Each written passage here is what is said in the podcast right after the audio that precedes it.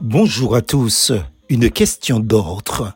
Je me réjouis de voir votre bon ordre et la fermeté de votre foi en Christ. Colossiens 2, verset 5. Prépare ton ouvrage au dehors et mets en état ton champ et après bâtis ta maison. Proverbe 24, verset 27. Imaginez un moment la vie sans ordre. Ce serait invivable et ingérable. Il est manifeste que l'ordre est une nécessité. D'ailleurs, dans bien des domaines, nous nous imposons l'ordre à nous-mêmes. Par exemple, l'homme s'est inventé un code de la route pour que la conduite automobile se fasse dans l'ordre. L'ordre va de pair avec le respect. Sans cela, les conséquences graves deviennent vite évidentes. L'ordre est un caractère divin. Dieu n'est pas un Dieu de désordre, mais un Dieu d'ordre ou un Dieu de paix. 1 Corinthiens chapitre 14 verset 33. L'ordre crée la et la maintient. Dieu agit toujours avec ordre dans la création, puis dans la rédemption. L'ordre créationnel et tous les paramètres qui le régissent sont maintenus activement par Dieu. Jésus, le Fils de Dieu par lequel Dieu aussi a fait les mondes, soutient tout par la parole de sa puissance. Hébreu 1, verset 2 et 3. Et tout subsiste par lui. Colossiens 1, verset 17.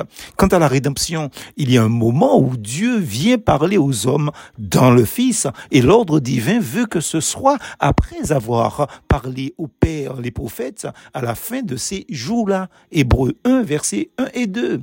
La volonté de salut est contenue dans l'ordre divin. Alors nous aussi, recherchons et manifestons l'ordre dans notre vie, tant dans le domaine matériel que spirituel. C'est un témoignage, voire un bon témoignage.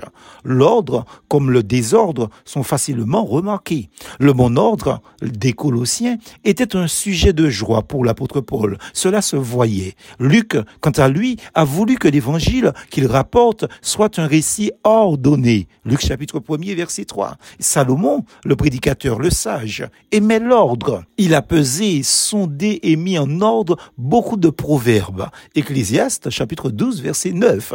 La reine de Séba avait remarqué l'ordre de service de ses officiers. De Chroniques chapitre 9 verset 4. Salomon nous a laissé le proverbe cité en tête aujourd'hui. C'est un sage conseil pour l'ordre dans les choses matérielles, certes, mais aussi pour les jeunes qui pensent au mariage, à la vie de couple et aux enfants, si la volonté de Dieu est d'accorder ses privilèges et ses responsabilités. En vérité, Dieu est un Dieu de paix, donc un Dieu d'ordre. Plus en Jésus.